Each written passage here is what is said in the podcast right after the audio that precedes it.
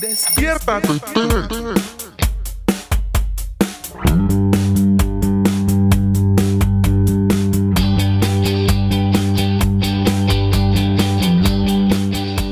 Y con ustedes,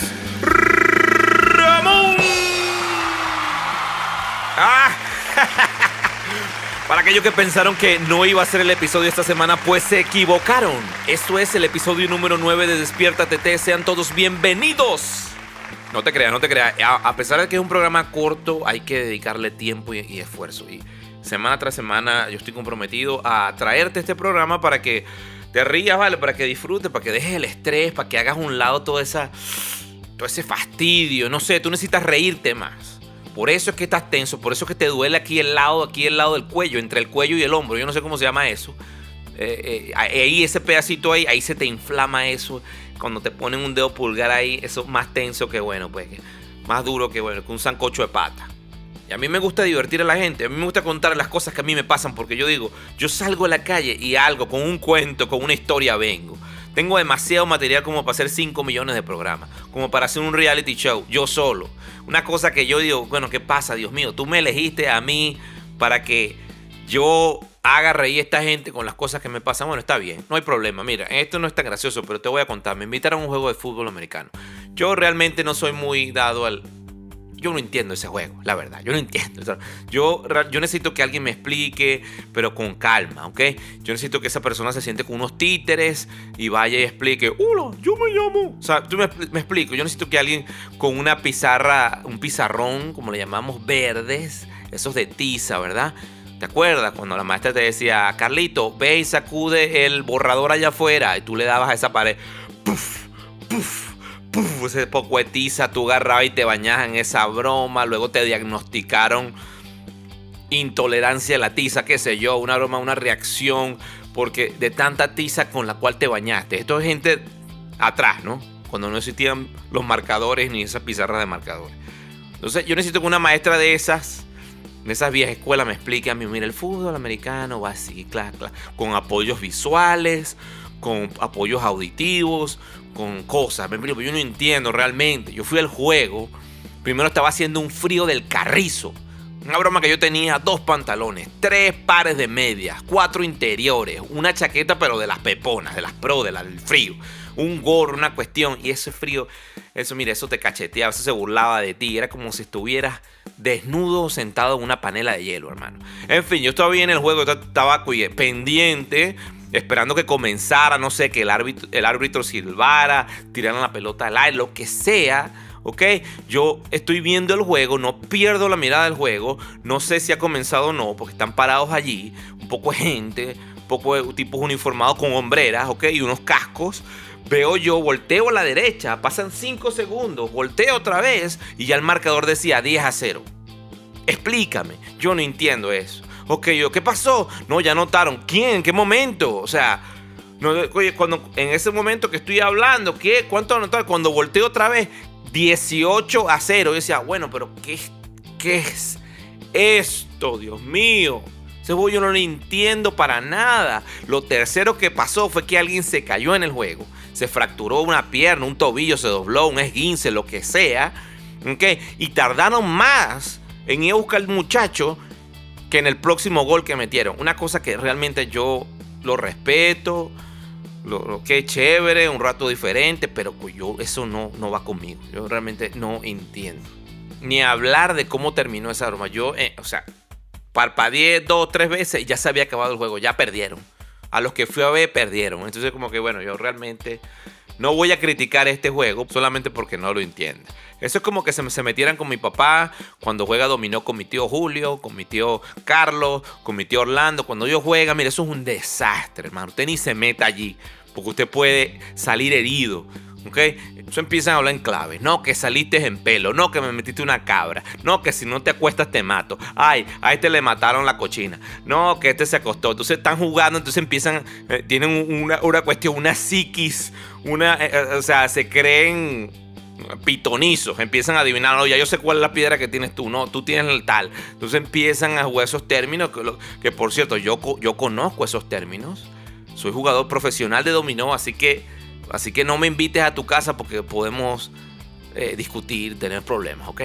Bueno, en fin, entonces te ponen a hablar y cuando juegan cartas eso es terrible. Que traigo la perica, que tengo flor, que ven a mí, que te caes, no caí y mesa limpia, tribilín. Empiezan a hablar con unos términos que si usted no conoce ahí eso, usted va a decir, ¿qué es esto? ¿Qué locura? No entiendo. Alguien que me explique. Eh, realmente no por el hecho que tú no entiendas algo no significa que sea malo. Yo no entiendo el fútbol americano, no por eso quiere decir que sea malo. Es exactamente como el juego este Uno, ¿ok? No sé si se acuerdan de ese juego. Uno es el juego que desuno, digo, desune a la familia. Es una cosa, chico, que el dueño de la caja, o sea, el que compró el Uno, ese es el que inventa las reglas. Cada vez que juegas con una persona que trajo la bendita caja de uno, esa persona nunca va a perder porque está creando reglas constantemente. No, si yo tengo un uno eh, amarillo y, tengo un 2 a rojo, esos juntos se combinan y te puedo ganar la partida. Eso se llama tal. si te sale a ti, o sea, si te sale un 1 o un 2, no ganaste porque solamente eh, con esta regla se puede ganar una vez por juego tú eres el segundo jugador. Entonces, la persona, el dueño de la caja, de la bendita caja de uno, es el que siempre va a ganar. Acuérdate de mí. El dueño de la caja crea las reglas. Ya a estas alturas ya estarás diciendo, oye, pero ¿qué le pasa a Ramón? Se está quejando demasiado hoy. Yo digo, bueno, mira, realmente todos nos quejamos en esta vida. Si está haciendo mucho frío, es porque está muy frío. Si está haciendo mucho calor, es porque está demasiado caliente el día, no aguanto, no soporto. Con la comida, o está muy simple o está muy salada. Nos quejamos de todo. Mira, yo me acuerdo cuando estaba en la escuela. Yo no quería estar en mi escuela. Era como que fastidio, ¿qué hago yo aquí en este lugar? No lo soporto. Cuando entré en la universidad, la misma historia. Era como que no me sentía, no me hallaba. Ah, me encontraba eh, eh, como divagando mi mente. Estaba en ese lugar, pero mi mente estaba en otro lugar. Enfocado en cualquier otra cosa, sean mis metas, en planes, cosas que quería lograr. Que no está mal eso, ¿no? Pero me perdí de muchas cosas solamente por estar enfocado en... Por no estar presente en el lugar donde, donde tenía que estar presente. Por no estar viviendo en el momento que estaba en ese momento. No sé si me explico, no sé si es muy confuso lo que te acabo de decir, pero era básicamente que no estaba viviendo mi presente. Mira, a veces tengo pesadillas, que estoy en la universidad y, tengo que presentar un examen porque no he pasado una materia. ¿Te ha pasado? Como que tienes un, como que estás soñando y tienes una pesadilla donde estás en la, en la universidad o en la escuela otra vez y el maestro te dijo, no has pasado la materia. No has pasado matemáticas, tienes que no presentaste el último examen o no hiciste eso. A mí me pasa todo el tiempo. Y es porque realmente siento que en mi educación hubo como unos, unos baches, unos huecos, unos momentos donde no estuve. O sea, estaba pero no estaba. Bueno, básicamente yo me di cuenta que, no estaba aprovechando mis tiempos y luego pude cambiar muchas cosas. Ah, al final de mi carrera, bueno, yo me di cuenta como que, oye, tengo que aprovechar este momento, tengo que aprovechar todo este conocimiento y digamos que los últimos semestres me fue mejor, ¿ok? Lo cierto es que la gente se queja, yo me quejo, todos nos quejamos de todo. Mira, actualmente los estudiantes odian la escuela, no quieren estar allí.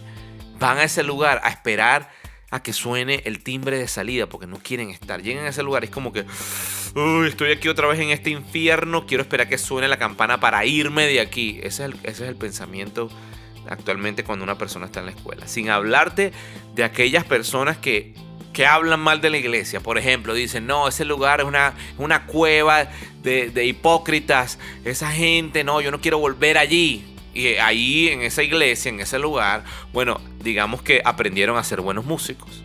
Algunos eh, aprendieron a ser buenos oradores, socialmente te ayudó a relacionarte con otros, a entender las necesidades de otros y así. Y hoy, hoy en día esa gente se queja. Igualmente en el trabajo, estás en el trabajo pero no quieres estar allí. Tú, tú estás allí pero tu mente está en otro lugar. Es como estar y no estar. Algo bien extraño. Yo, yo, yo no sé si soy el único loco que se ha sentido así o tú te has sentido así. Pero no vivir en el presente o despreciar tu presente es como que pareciera que prolongara el futuro que quieres. Es como decidir ser infeliz todos los días de tu vida hasta que tengas lo que quieres o hasta que estés en el lugar que quieres. Bueno, como yo hablé mucho, yo creo que vamos a hacer un break de 30 segundos con una pausa comercial y al regresar seguimos hablando. Regresamos al episodio número 9 de Despierta TT. Eh, hoy estamos quejándonos. Es un día de quejanza. Es un día de dejar salir todas esas cosas que nos, que nos molestan. Yo comencé quejándome. Así que yo me quejo, tú te quejas, él se queja, ella se queja, nosotros nos quejamos, vosotros quejaréis y así, y así, y así. Yo creo que tenemos que cambiar nuestro, nuestra forma de ver las cosas. En vez de yo quejarme por el juego, que estuvo frío, que no entiendo, de repente ser un poquito como agradecido, ¿sabes? Así como que, oye, qué bueno que al menos puedo salir y recrearme y ver, ver algo distinto, ¿no? Algo distinto a mi cultura. De repente no es lo que quiero, pero es algo diferente que de repente, bueno, me puede enseñar algo, no sé. Te digo la verdad, me di cuenta lo importante que era la escuela cuando terminé, cuando no estuve más allí. Eso, eso es mal. Me di cuenta que, eh, que la universidad me capacitó, me formó para ciertas cosas y me di cuenta tarde, ¿no? Me di cuenta, apenas estaba terminando los últimos semestres, pero es como que me di cuenta que, oye, esto es necesario. Realmente eh, estudiar y prepararse es importante. Aprovechar cada momento de tu vida, incluso las personas que no te agradan, incluso con aquellos maestros que no fueron los que tú, te, que tú querías o, que no te enseñaron de la manera que tú querías. Incluso ellos te aportaron y hoy por hoy eres la persona que eres gracias a ellos. Sin darte cuenta, la escuela, por ejemplo, te, enseña muchas disciplinas. En mi caso no fue el tema de pararse temprano, ¿ok? Pero siempre me paraba con, con, flojera y con cansancio, pero iba a mi escuela y hacía mi trabajo. Mucha gente dice, no, pero es que en el tiempo de en vez yo estar en la escuela, yo estoy en mi casa, yo puedo ser más productivo. Eso es mentira. Eso es mentira porque una persona sin planificación es una persona ociosa. Igual que cuando estás trabajando, por ejemplo, para alguien y tú dices, no, yo, yo, dígame eso, yo estoy trabajando para alguien. Si yo trabajara para mí mismo, yo fuera, yo, yo estuviera mejor porque, digamos, yo mismo me organizo. Mentira. Si tú no, si tú no trabajas primero para alguien, no puedes entonces aprender la disciplina de planificarte o de valorar el tiempo. Siguiendo con el tema de la escuela, por ejemplo, tus papás trabajaban, no tenían tiempo para enseñarte. Alguien te tenía que enseñar a leer Alguien te, tenía que enseñar a sumar. Alguien tenía que enseñarte pa, pa, pa, pa, pa, ese tipo de cosas. Adivina quién te enseñó parte de eso. Bueno, parte de tu familia y parte de tu, tu, la escuela, ¿no? La escuela, digamos que te formó, te capacitó en ciertas áreas. Igualmente la iglesia. Mira, yo allí en la iglesia, yo aprendí muchas cosas. Aprendí a tener mi relación con Dios, a buscar de Él, a leer de su palabra, a entender un poquito más de su palabra. Ah, yo era músico cuando llegué a la iglesia, ¿no? Pero digamos que perfeccioné mi talento tocando las mismas canciones una y otra vez y compartiendo con personas. Eh, eh, eh, aprendí también a ser un músico que también es humano, ¿ok? Una persona que, que, que ayuda a otros, o sea, un músico más integral. En fin, aprendí a ser más integral en la iglesia.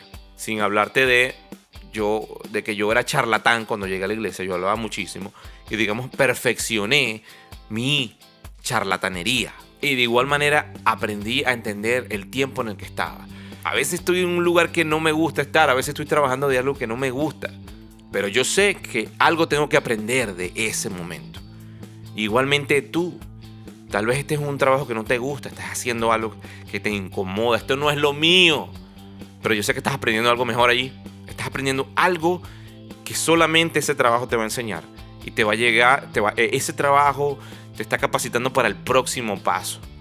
Y luego el próximo paso te va a capacitar para el próximo. Y en cada etapa de tu vida, en cada temporada en que estés, en realidad es lo mismo, es una preparación para lo que viene. Ahora, esta semana vamos a hacer este ejercicio. En primera de Tesalonicenses 5, versículo 18 dice, Dad gracias a Dios en todo porque esta es la voluntad de Dios para con vosotros en Cristo Jesús. Que demos gracias en todo. darle gracias a Dios cada día te levantes en la mañana, que cuando vayas a tu trabajo o vayas a la escuela, a la universidad y eso, y no tengas muchas ganas de ir porque tú sientes que no estás en el lugar correcto, dile gracias Dios porque tengo un trabajo donde ir y esto me está generando un sustento para poder pagar mis deudas. Gracias Dios mío porque me estoy preparando para, para lo que tú tienes para mí. Dale gracias a Dios por el momento en el que te encuentras, por la temporada que estás pasando, por el, por el lugar en el cual estás, por el trabajo, por todo. Vamos a practicar eso esta semana. Cada vez que se nos venga un pensamiento como que no estoy en el lugar correcto. Dale gracias a Dios por eso. Y lo último es en Primera de Corintios 10 del 13 al 15, versículo del 13 al 15 dice, "Ustedes no han pasado por ninguna prueba que no sea humanamente soportable, y pueden ustedes confiar en Dios, que no los dejará sufrir pruebas más duras de lo que pueden soportar. Por el contrario, cuando llegue la prueba, Dios les dará también la manera de salir de ella para que puedan soportarla. Entonces, quiero decirte que a pesar de que estés pasando por la prueba, primero Dios sabe que tú puedes soportarla, porque Él no te va a poner una carga que tú no puedas llevar. Segundo, juntamente con la prueba, Él también te va a proveer una salida o te va a proveer una manera de poder salir de allí. ¿ok? Así que estemos agradecidos esta semana, demos gracias, vamos a comenzar esta semana dándole gracias a Dios y también confiando de que en el momento en el cual estás pasando Dios sabe que tú puedes lograrlo porque Él no te va a poner, como te dije, una carga que no puedas llevar. Esto fue Despierta TT, esto fue el episodio número 9, espero te haya gustado, compártelo. No dije lo del programa al comienzo, pero lo repito ahorita, eh, estamos tratando de llegar a los 100 seguidores, no me, no me estoy afanando mucho otra vez, pero si llegamos a los 100 seguidores, entonces voy a decir por qué este programa se llama Despierta TT. Así de sencillo. Que pasen una buena semana. Despierta.